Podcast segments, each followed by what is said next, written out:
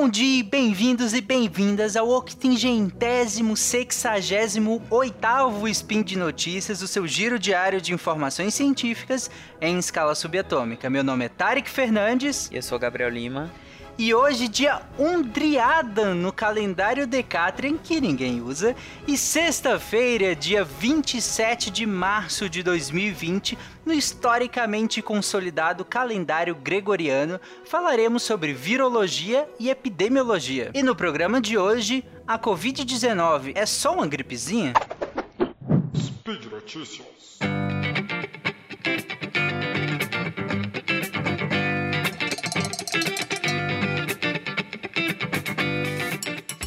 Bom, antes da gente falar se ela é só uma gripezinha ou não, eu acho que é interessante a gente começar a diferenciar o que, que é uma gripe, o que, que é um resfriado, que são dúvidas bem, bem, bem comuns, e, e da síndrome gripal que a gente fala que, é, que é apresentada na Covid-19, né, Gabriel? Isso. É isso, a gente usa até no dia a dia, no meio médico mesmo, a gente usa os termos como sinônimos, mas eles não são. Ah, o resfriado, que é o mais simples de todos, que é um a chama de resfriado comum, o termo certo é nasofaringite ou rinofaringite aguda, ela é causada por diversos vírus respiratórios. Aí tem o rinovírus, é, vírus sensicial respiratório, parainfluenza, coxsackie, adenovírus, e ele é classificado dentro de uma, um grande grupo de doenças que são as, as infecções de via aérea superiores. Aí tem a sinusite bacteriana, a faringoamigdalite, otite média, todas essas são IVAs. E o resfriado é aquele sintoma, o resfriado é aquele paciente clássico da imagem clássica que a gente vê com um, um, pacote de lenço do lado, assoando o tempo todo, com aquela cara abatida. Esse é o paciente com resfriado. Então, o paciente que está com resfriado, ele tem sintomas gripais, como você falou. Então, esses sintomas gripais são obstrução nasal, é, rinorreia, que é escorrer secreção pelo nariz. Geralmente, essa secreção é bem clarinha e alina tem um mal-estar geral, a pessoa fica fraca, indisposta, tem, pode ter uma febre baixa também associada, e é, e é um quadro que dura uma semana, mais ou menos. Então é um, apesar de ser chato, é ruim, ninguém gosta de ficar resfriado, é uma coisa bem benigna, assim. Ela é autolimitada. Ela tem só dois problemas, assim, que ela pode, por conta da obstrução nasal e inflamação nasal, ela pode acabar precipitando uma sinusite bacteriana, né? E tem que começar a usar antibiótico. E, e a, o resfriado comum, quando ele é causado principalmente pelo adenovírus, ele pode estar associado a infecções de vieiras inferiores, que no caso aí é a pneumonia e, e infecções mais graves. Mas de maneira geral, o resfriado ele é super benigno, assim, o resfriado comum ele passa rápido. É aquele que é mais tranquilo, então você sente lá o nariz escorre, você espirra pra caramba, né? Porque justamente uma infecção de vias aéreas superiores, né, Gabriel? Então você, você pega essa parte do, do nariz, né, dos seios nasais, e, e aí você tem um espirro constante, você pode ficar, acabar a, a, evoluindo para um, um processo de sinusite que você vai ter umas dores de cabeça e tudo mais, mas é até menos comum, é mais comum você ter só esse corrimento. Ele é autolimitante e com poucos dias ali você já está 100% é, ok, né? A gripe, eu acho que é um estágio acima do, do, do, resfriado, né? Só que não só um estágio acima, é causado por agentes diferentes, né? Isso. É, quando você pega a classificação, a, a quando você vai, vai, ler os vírus que causam nasofaringite, que é o nome, é nome é, genérico, nasofaringite quer dizer inflamação de nariz e faringe. E aí tá lá o influenza no meio, e aí você fica assustado com isso, mas, é, e, oxa, a gripe tá resfriado? Não, é porque a gripe, ela é um tipo de nasofaringite, só que mais complicada. É como você falou, ela não é, ela é muito mais importante, os sintomas, eles duram mais, pode durar semanas, tem febre alta, os sintomas gripais, eles são muito mais proeminentes, né? A, a, a gripe. Lembrando que a gripe é causada pelos diversos tipos e subtipos de influenza. Então, é um, é um, como você falou, um causador diferente. Não é aqui o rinovírus, o adenovírus, é o influenza. E tem o influenza A, H1N1, H3N2, influenza B. Tem vários tipos. As, as cepas mais proeminentes no mundo, elas vão mudando de tempo em tempo com a sazonalidade.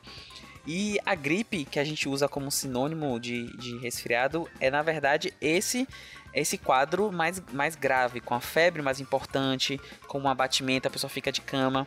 É muito comum pessoas mais jovens, crianças, terem diarreia associada, dor abdominal, é, vômitos, tem uma tosse importante, né? Uma tosse que dura por muito tempo, fica cansado. Então é, é realmente é uma entidade que preocupa muito mais, tanto pela, pelos sintomas de vias aéreas superiores serem mais importantes, como também a, a gripe causada pela influenza, ele, ele pode evoluir para um quadro pulmonar grave, que é um desconforto respiratório, parecendo uma síndrome de desconforto respiratório grave, que pode causar dispneia importante, evoluir, evoluir com suficiência respiratória, evoluir até para intubação. Eu já, eu já é, eu conheço casos aqui na minha cidade de pacientes que acabaram chegando precisando usar membrana extracorpórea de oxigenação, que é como se fosse uma membrana que troca o, o, oxigênio porque seu pulmão não funciona mais e a causa principal foi influenza. Então ela realmente tem, tem esse risco. O grupo de risco aí para desenvolver isso são pacientes imunossupressos, pacientes idosos, gestantes, é um grupo de risco bastante importante aqui. E é, e é essa síndrome que preocupa mais. E é por isso que a gente faz a vacinação todo ano para os grupos de risco para evitar é, essas complicações. A grosso modo, a maioria das vezes que você teve, provavelmente, né, um, um, uma coriza forte, muito espirro, muita secreção e todos esses, esses sinais um pouco mais clássicos do, do, resfriado, provavelmente você teve um resfriado mesmo. E aqui são vários tipos diferentes, por isso que se você for ao médico, geralmente aqui também é comum em crianças, né? Se for ao médico, o médico vai te dizer, é uma virose, porque é uma virose. E não, nem tem muito sentido ficar diferenciando qual é o vírus, né? De um do outro. Porque a terapêutica vai ser a mesma e é autolimitante, ela não vai ter tantos comprometimentos, você vai monitorar ali como é que vai ser a evolução desses sintomas, né? E ela vai se autolimitar. Na gripe, então provavelmente aqueles quadros que você teve, que você teve que ficar deitado por alguns dias, em que aquela tosse mais carregada, que tinha muco, né? É, que você teve, muita gente acaba tomando expectorante, né? Para melhorar essa, é, é, essa tosse, para tornar ela bem mais, a gente chama de produtiva, né? Provavelmente você teve, pode ter tido um, um caso de gripe mesmo. Ou, ou, não que os resfriados não possam, né, Gabriel, acabar gerando um, uma, um acometimento das vias aéreas inferiores, que é o pulmão, por exemplo. Ele também pode, mas é, é, a gripe, ela é característica por isso. Então, pode ser que você tenha tido a gripe. E aqui entram os influenzas, que são muito comuns, como os vírus da gripe, né? Quando a gente fala em vírus da gripe, a gente está querendo, na maioria das vezes, falar do influenza, né? Tem uma diferença importante é, do que assim que você falou do resfriado comum, o tratamento é muito é, é, é sintomático. Na gripe também só que nos casos graves de gripe, quando o paciente precisa ser internado ou quando é um caso importante, grupos de risco, existe uma terapêutica específica para gripe, que é um antiviral chamado oseltamivir, que é o Tamiflu que dá para ser utilizado sim nos pacientes e ele é um antirretroviral, um antiviral específico para gripe e pode ser utilizado, mas não é para todo mundo. Então não é porque você está de gripe em casa, eu tenho 24 anos, sem nenhuma comorbidade, não preciso usar. Mas pacientes grupo de risco mais graves podem fazer uso desse medicamento. Sim. Além disso, pelo comprometimento pulmonar, você pode até acabar tendo que usar outros medicamentos, porque como comprometeu o seu pulmão, então você vai precisar de um tratamento de suporte um pouco maior do que seria uma gripe comum, né? Ou uma gripe menos agressiva, né? Isso é, você acaba usando outros medicamentos, que aí geralmente você vai estar internado e aí são, são, são, são medicamentos para otimizar a sua dinâmica respiratória. Uhum. Mas ok, agora a gente, a gente passou pelo resfriado comum, pela gripe comum, causada pelos influenzas e tudo mais. A Covid-19, que é causada por um coronavírus, como nós falamos no nosso episódio anterior, né, o SARS-CoV-2, que é o nome do vírus que causa a Covid-19, que é a doença. Ela, é, a gente vem falando muito sobre a síndrome gripal dela. Inclusive no episódio anterior nós falamos de, de, desses sintomas que causariam. E se você lembra deles, é basicamente os mesmos que a gente falou aqui da gripe, né? Uhum, é isso aí. É, virtualmente, é, a, a gripe e a Covid-19 são, são impossíveis de se separar puramente pelos sintomas. É, são, é, são sintomas gripais, como a gente falou, falou no episódio passado, falou agora. E a gente tem uns sintomas cardinais que a gente chama, que é tosse seca, febre e falta de ar. A presença de um ou mais sintomas vai orientando, por exemplo, o tipo de cuidado adequado. E, e, como eu falei, é muito difícil diferenciar. Inclusive, uma das estratégias de vacinação da população da gripe, ela é feita justamente para ajudar no diagnóstico diferencial, porque se chega um paciente com sintomas gripais, com falta de ar, e ele relata o uso da vacina é, um mês anterior, aumenta a chance de ser Covid e reduz a chance de ser gripe. Então, nesse sentido, a, vac a vacinação da gripe pode ajudar no diagnóstico de Covid. É, além desses sintomas gripais inespecíficos, alguns pacientes é, vêm relatando nessa pandemia é, sintomas de hiposmia e anosmia, que são alterações na, no olfato é um sintoma que está sendo relatado. A gente não sabe se é só pela obstrução nasal ou se tem alguma coisa mais. Faltam ainda explicações fisiopatológicas, mas é um, um, relato interessante que achei importante trazer. E juntamente também com a gripe, também pode ter um quadro respiratório importante, com inflamação pulmonar importante, redução da taxa de trocas gasosas, enfim, muito parecido com a gripe. É, como nós falamos no último episódio, o vírus do coronavírus, ou SARS-CoV-2, que é um tipo de coronavírus, ele, ele infecta as células do trato respiratório, assim como ele também infecta as células do trato digestivo. Mas no, na, no, no SARS-CoV-2 no caso que é específico para humanos, ele tem, um, um, um, ele tem uma importância maior na, no trato respiratório. A partir do momento que ele infecta essas células do trato respiratório, e aí, por exemplo, células do pulmão, e que ele começa a destruir essas células, ele também infecta as células do sistema de defesa, do sistema imunológico. Então, a própria ação do sistema imunológico sobre o vírus é importante para o próprio vírus se disseminar. Ele utiliza da nossa resposta imunológica para que ele aumente a disseminação dele.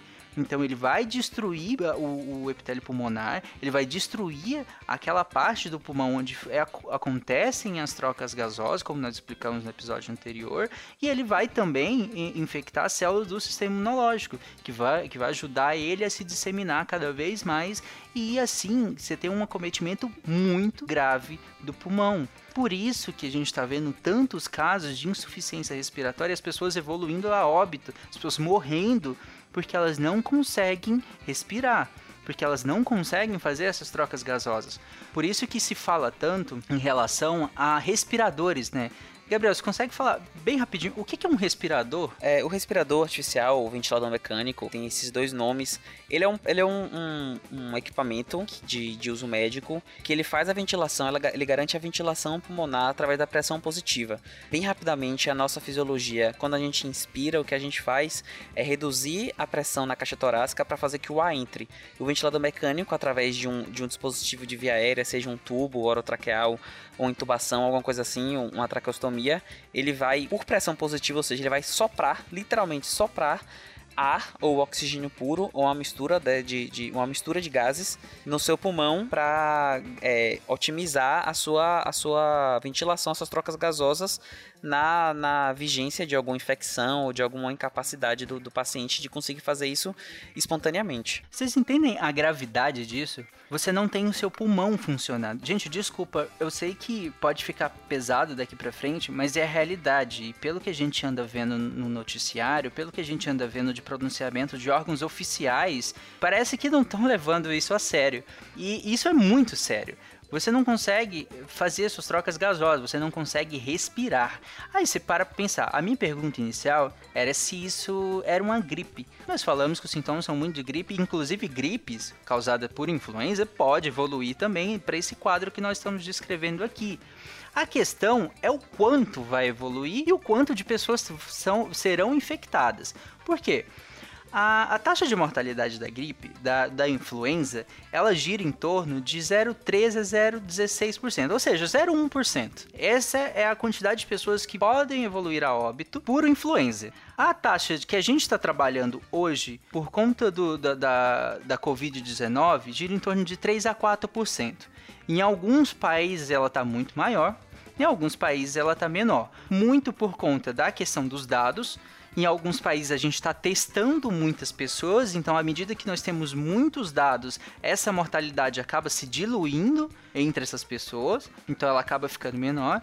Em outros países, por exemplo, como a Itália, a Itália nem não faz nem sentido testar pessoas. O número de mortos está tão grande que é, não, o número de, de, de, de infectados não faz mais nenhum sentido estatístico nesse momento porque eles já estão contando pelo número de mortos. E eles não estão nem conseguindo contar direito os números de mortos mais, de tantas pessoas que estão evoluindo a óbito. Então, muito, mas muito claramente, isso não é só uma gripe. Porque se nós pegarmos o número de mortos por influenza e compararmos, principalmente se a gente diluir em questão de tempo, não faz nenhum sentido, gente. A Itália já tá com 8 mil mortes. Aí vocês me perguntam, peraí, mas por quê, principalmente? Primeiro, por características próprias do SARS-CoV-2, ele é mais grave, ele tem uma taxa de mortalidade mais alta. E outra coisa, a falta de imunidade. Não há um único ser humano neste planeta que há um mês atrás tinha imunidade para a Covid-19 ou para o SARS-CoV-2. Diferente do influenza. Todo ano, uma, uma, uma quantidade gigante de pessoas adquire imunidade para um tipo de influenza seja por via vacinal, seja por contrair a doença mesmo. É um, uma quantidade enorme de gente contrai a doença, adquire imunidade e não se contamina mais, não se infecta mais. Uma outra grande quantidade toma vacina para influenza e também fica imunizado. Tanto que o Gabriel falou que se chega um paciente lá é, com toda a síndrome gripal, tomou vacina para gripe recente então você já começa a suspeitar de que ou é uma cepa diferente, ou muito provavelmente, já que a gente está no meio de um surto de, de SARS-CoV-2, provavelmente é Covid-19. Então você já começa a, a, fazer esse diagnóstico a partir daí. É, é isso aí mesmo. Então a gente. Foi o que você está falando. A gente não tem imunidade. É, você falou as taxas aí. Você falou a taxa de mortalidade que varia mas você falou uma taxa geral. Se a gente estratificar por idade, a taxa de mortalidade pode chegar a 15%. Então, 15% é mais ou menos a cada seis pessoas, uma morre é, do coronavírus. E a gente está falando, por exemplo, isso é a mortalidade dos, de idosos, idosos mais avançados, né, acima de 80 anos. Mas mesmo assim, é uma taxa de mortalidade surreal para qualquer tipo de doença, sabe? Assim, principalmente um surto no meio de uma pandemia global. E não ter é, um tratamento específico e ser uma doença nova, não ter imunidade de rebanho, não ter vacinação, torna tudo muito mais complexo. E não ter também. A gente não sabe dados exatamente, por exemplo, de como, vai se, como, como se comporta o vírus. A gente está descobrindo agora, por exemplo, que a taxa de, de infecção dele, de contaminação dele é maior do que o da gripe. A gente está descobrindo agora que o vírus, é, alguns estudos em lab, em, em laboratório, in vitro, estão mostrando que o vírus tem uma taxa de aerossol inicial de algumas horas, então a contaminação contaminação dele também pode ser um pouco por aerossol. Então a gente está descobrindo muitas coisas ainda. A gente está tendo que trocar o pneu com o carro andando. E isso torna tudo mais difícil. E aí, menosprezar ou, ou diminuir esse tipo de coisa, ah, por seja qualquer motivo, é no mínimo duvidoso e estranho. É para deixar no mínimo. É muito irresponsável. Sendo bem direto. O próprio a gente pegou um relatório da ABIN que inclusive está de certo modo subestimado, né, se a gente pegar as projeções do Brasil em relação a outros países, em que nesse relatório a ABIN, que é a Agência Brasileira de Inteligência, ela projeta que 5.571 brasileiros vão morrer por Covid-19 até o dia 6 de abril. Até o dia 6 de abril, 5 mil pessoas vão morrer por conta disso. Isso muito claro não é uma gripezinha. E isso a gente está considerando, a BIM, imagino que esteja considerando mortes diretas pela doença. No caso, as pessoas que vão evoluir a, a insuficiência respiratória vão morrer. Só que se a gente, ah, eu acho que todo mundo que está acompanhando isso está vendo as questões das UTIs, né? As taxas de ocupações de UTI, por, esse, por aí vai. No, no, nesse próprio relatório, eles fazem algumas projeções que e, em algumas semanas, em duas semanas, por exemplo, a gente teria uma taxa de ocupação de leitos de UTI em alguns estados chegando à metade. Chegando para isso ficar bem claro, é como se todos os leitos de UTI desse estado fossem metade ocupados por pessoas que complicaram a COVID-19, foram para um estado de complicação e estão ocupando metade a outra metade vai ficar para todos os outros problemas que já aconteciam diariamente e que já às vezes nem tinha leito disponível. As pessoas continuam Tem... infartando, as pessoas continuam Exato. sofrendo é, grandes queimados, politrauma, AVC, enfim, qualquer outra condição que necessite de cuidado intensivo. Sim, exatamente. Quem nunca assistiu um, jornal ou alguma coisa assim falando sobre a, que fulano estava esperando um leito de UTI e acabou morrendo, ou, ou tá esperando há tantas semanas um leito de UTI porque tão, estão todos os leitos ocupados. Se a gente já tem uma taxa de ocupação de leitos tão alta, vocês imaginem agora.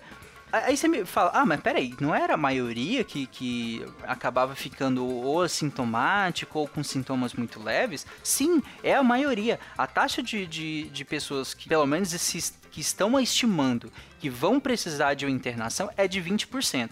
Se gira em torno de 20%. O restante pode apresentar sintomas leves ou até se, se apresentar assintomático. O problema é, um, o assintomático, ele tá transmitindo. Tem algumas pesquisas mostrando que a maioria, inclusive, das transmissões se, é, estão se dando justamente pelos assintomáticos. Eles, é obviamente, eles acabam transmitindo menos porque eles têm menos sinais clínicos mesmo. Eles não tossem ou tossem muito pouco. Tosse é uma via de, de, de, de disseminação muito grande, né? Então, por óbvio, eles vão infectar outras pessoas numa taxa menor.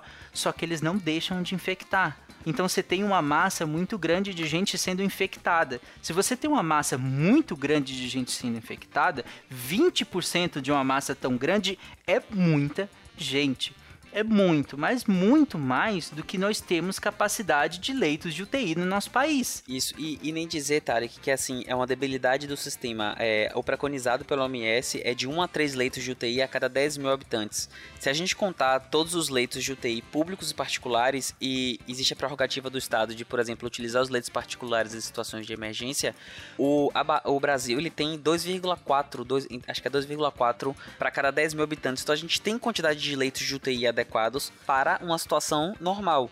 Em uma situação como você falou de pandemia e de infecção em massa, é, 20%, se a gente arredondar para baixo, 10% de 1 milhão de pessoas é 100 mil pessoas, são 100 mil pessoas. E aí 100 mil pessoas você já você não só já esgotou o serviço, como você está sobrecarregando o serviço. E aí, como você mesmo disse, várias outras pessoas que com ou sem Covid-19 vão acabar tendo um tratamento muito mais difícil de ser realizado por conta da, do, da sobrecarga, tanto de logística quanto psíquica mesmo, que médicos, enfermeiros, fisioterapeutas são humanos e existe uma sobrecarga muito grande psicológica nesses pacientes, principalmente é, coisas que a gente não conta, como a paramentação completa, é, os equipamentos que, que tornam tudo mais calor, mais pesado, tudo isso cansa a equipe e a longo prazo, a longo prazo causa uma debilidade e um risco muito maior para todos que estão ali, tanto para os pacientes quanto para a própria equipe.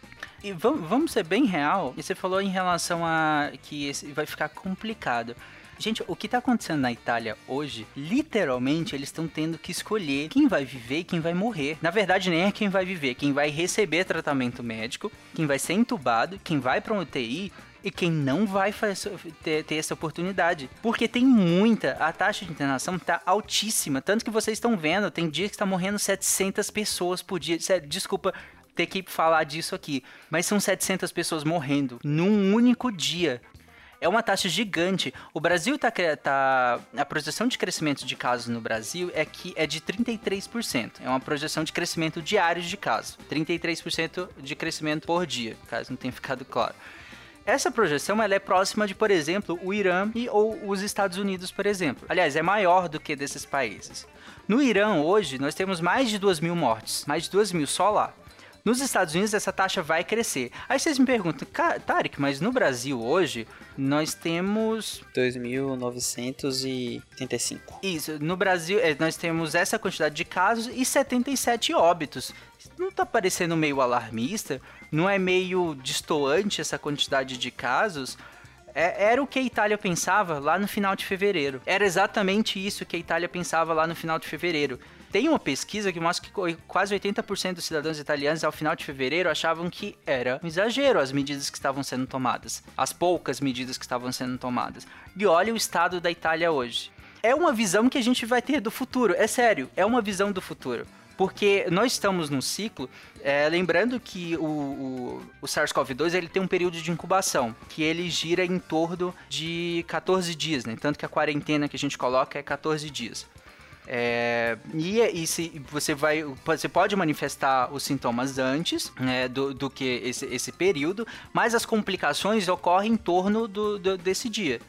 E você e geralmente os pacientes evoluem a óbito pouco mais do que isso. Ou seja, o ciclo inteiro ele funciona em torno de 20 dias. 20, se jogar muito para frente, 30 dias. O primeiro caso que nós tivemos no Brasil, se eu não me engano, o primeiro caso foi no final de fevereiro. Então estamos completando agora, nós vamos completar um mês desse ciclo. Então quer dizer que os primeiros infectados lá, lá no início, que eram muito poucos, inclusive, que a gente testou, eles estão fechando um ciclo por agora. Acabaram de fechar um ciclo por agora, essa semana. Então quer dizer que à medida que os primeiros foram se infectando, a alta taxa de infecção vai fechar um ciclo daqui a algumas semanas. Entende o que eu, que eu quero dizer? Eu não sei se eu me fiz entender. porque é, um número grande de infectados só vai fechar esse ciclo daqui uma, duas, três semanas. Então, o número de óbitos agora parece pouco, o que não é, 70 pessoas morrendo não é pouco. Oh, oh, mas tudo dando, dando dados do próprio Ministério da Saúde, há 14 dias atrás, no dia 12 de março, a gente tinha exatamente a mesma quantidade de mortes que a gente tem hoje, era a quantidade de casos, eram 77 casos confirmados com zero óbitos, isso 12 de março pelos dados do próprio Ministério da Saúde. Sim, pois é. Isso quer dizer que o ciclo de muita gente que se contaminou nesse inteirinho, ou seja, no meio desse período de, de um mês mais ou menos, o ciclo dessas pessoas vai se fechar daqui duas semanas, três semanas no máximo. E é aí que vai ser decisivo se elas vão evoluir para o óbito ou não. Ou elas vão conseguir o tratamento, ou elas vão conseguir leito para poder. É, esses 20% dessas pessoas que vão precisar de hospitalização nas próximas duas, três semanas vai ser crucial que se tenha esses leitos. E depois, assim sucessivamente. Quem não viu aí, aquele gifzinho, acho que é a Universidade de Brasília que fez, se eu não me engano, é, que é um gifzinho da progressão geométrica de, de, de infecções. Começa com um, dois e assim vai subindo. Cada um contamina três pessoas mais ou menos, que é uma projeção que se faz, né, do, do SARS-CoV-2. Então, e essa e vai crescendo cada uma dessas pessoas vão contaminando três, cada um desses três vai contaminando vai mais três, e assim vai crescendo uma progressão geométrica. Essa progressão começou lá em fevereiro, lá no final de fevereiro, início de março. Vocês imaginam como que não estão agora? Aí você falou, ai, mas a quantidade de casos estão 2.985, segundo os dados oficiais de hoje, de ontem, perdão. Mas lembrando que a gente está tá testando somente casos hospitalizados. Em alguns lugares só, só estão sendo testados quem entra para hospitalização. Quem entra para hospitalização lembra que é só 20%. O restante não está sendo testado.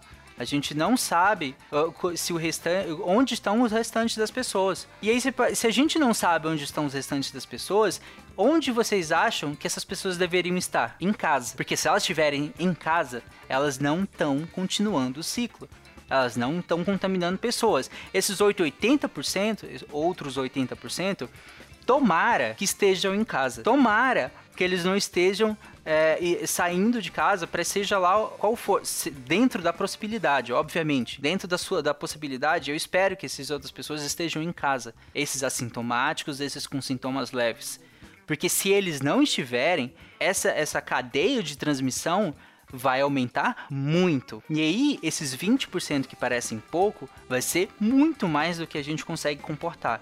E aí, esse 1 a, a, ou 3 ou 4% que é a taxa de mortalidade que se tem trabalhado, vai ser muita, mas muita gente no nosso país. E assim, gente, a, a, tá aparecendo alarmismo ou histeria, o que a gente tá falando, como é, já foi dito várias vezes e algumas pessoas concordam, mas a gente só está se embasando em dados e projeções matemáticas bem validadas de institutos sérios do mundo todo e de institutos do Brasil. A ABIN, para quem não sabe, é a Agência Brasileira de Inteligência, é o nosso, é o nosso serviço secreto. então, eles têm, eles têm dados de projeção, como o Tarek falou, e aí na projeção otimista, que seria é, utilizando a projeção otimista de curva muito mais achatada, são 5.500 são 5.500 óbitos. Então, a gente não está histeria. Eu peço desculpas para quem é, tá achando é, é, é tenso, o assunto é realmente tenso, mas não tem como abordar de outra forma, além da gente falar os dados e as projeções. Essas são as projeções e tudo isso é para convencer a você. Fique em casa. Se você não pode ficar em casa, a gente entende e é difícil. Na medida do possível, fique em casa. Se você não precisa sair, não saia. Não saia por bobagem. Não ache que isso é bobagem. Convença as pessoas ao seu redor que isso não é bobagem. Porque cada pessoa que você tira da, da, da trilha de transmissão, da árvore de Natal de transmissão, você corta um braço gigantesco de transmissão. Então fique em casa e convença todo mundo. É muito importante. É, não é histeria. A gente, não, a gente nem gosta de, de, de, falar dessa forma as coisas porque é, não é nossa função é, trazer o pânico e não é, a gente não quer fazer isso. O que a gente está dando são os dados. Então, por favor, gente, fique em casa. Perfeito. Eu, eu, sério, sinceramente, eu não queria estar aqui falando isso.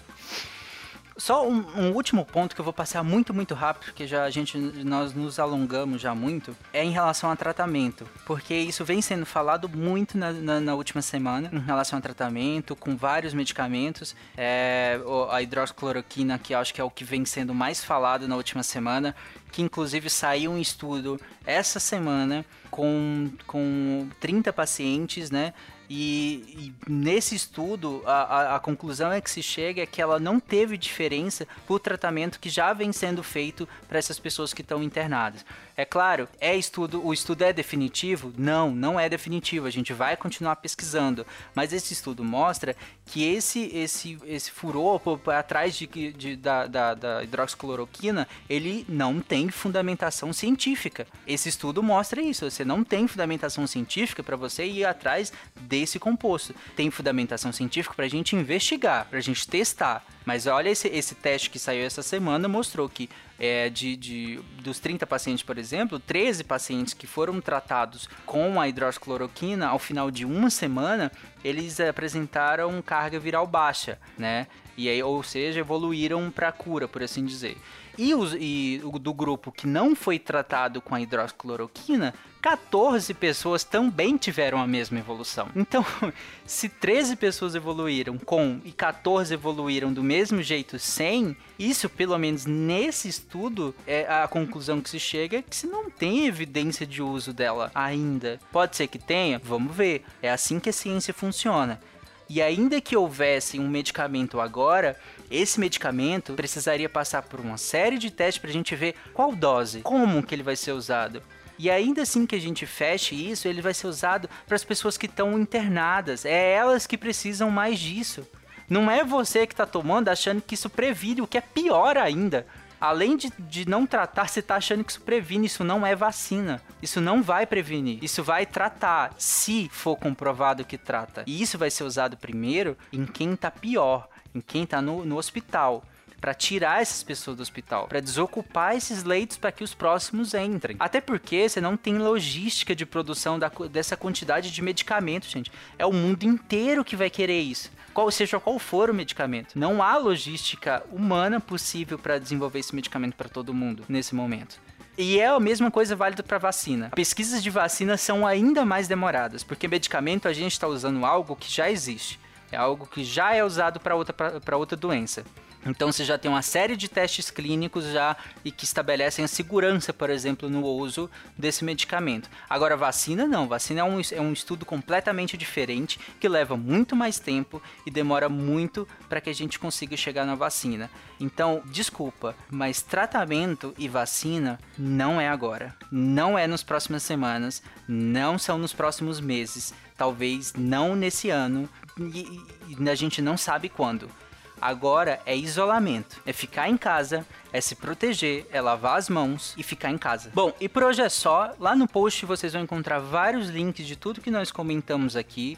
Uh, eu lembro que vocês podem deixar dúvidas ou observações sobre o que nós falamos. Pode escrever lá que a gente responde ou a gente responde talvez num próximo episódio. É, acha a gente nas redes sociais também, se quiserem tirar dúvidas. Se quiserem, podem usar o SciCast como um fact-checking, né? Você, você recebeu alguma coisa que você está duvidando do que acontece, manda pra gente. Vai lá, comenta no post, fala com a gente nas redes sociais. É, a gente vai correr atrás disso. Eu acho que é um momento extremamente importante para que a gente faça uso dessa ferramenta que é o Deviante. A gente tem obrigação, né, quase, de fazer isso. Não é todo mundo que tem uma via de disseminação de informação científica como nós temos, que é o Deviante. Então, é, acho que todo mundo aqui dentro está querendo realmente usar isso muito nesse momento. É, e eu lembro que esse podcast só é possível acontecer por conta do seu apoio no patronato do SciCast, tanto no Patreon, quanto no Padrim, quanto no PicPay. E é isso. Alguma mensagem final, Gabriel? Fique em casa. E é isso, gente. Um grande abraço, beijo e até semana que vem. Fiquem bem, fiquem em casa. Tchau. Tchau, tchau.